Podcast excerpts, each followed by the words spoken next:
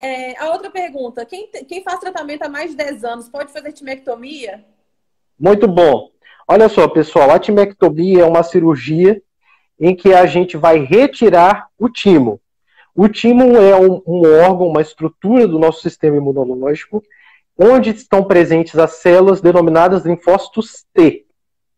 Esses linfócitos T são responsáveis por gerenciar a nossa resposta imunológica. Então, como a miastenia é uma doença em que há um distúrbio imunológico, muitos trabalhos avaliaram retirar o timo para tentar tirar o mestre do processo inflamatório. Qual foi o grupo que se beneficiou da retirada do timo? Os pacientes que têm uma forma que se inicia antes dos 50 anos, tá certo? O que, que aconteceu? Esses pacientes mais jovens, quando você retira o timo, e esse timo tem a quantidade de linfócitos aumentada, situação que a gente chama de hiperplasia, eles podem ter melhora do sintoma da miastenia grave. Quem tem mais de 50 anos, ó, não tem benefício, tá certo? Raros casos podem se beneficiar.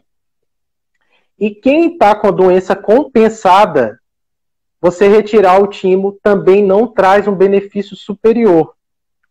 Então, olha o que essa pessoa está me perguntando. O meu caso, é, eu já tenho mais de 10 anos de doença, eu vou me beneficiar com a retirada? Dois pontos.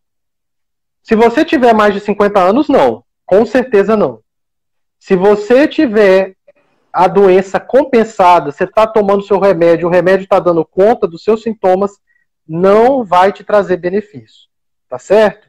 Então a doença, a retirada do timo funciona para quem é mais jovem e para quem está com sintomas descompensados. Tá claro? Ficou claro? Claro. Tá? Isso, isso, isso é uma coisa importante que lembra. A retirada do timo é um procedimento cirúrgico.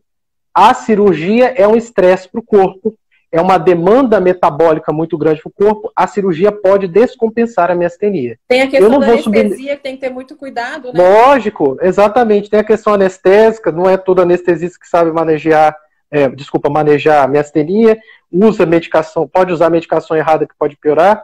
Então, esse, esses dois pontos a gente opera quem vai ter benefício. Eu não vou submeter alguém a um procedimento que vai trazer mais mal, tá certo?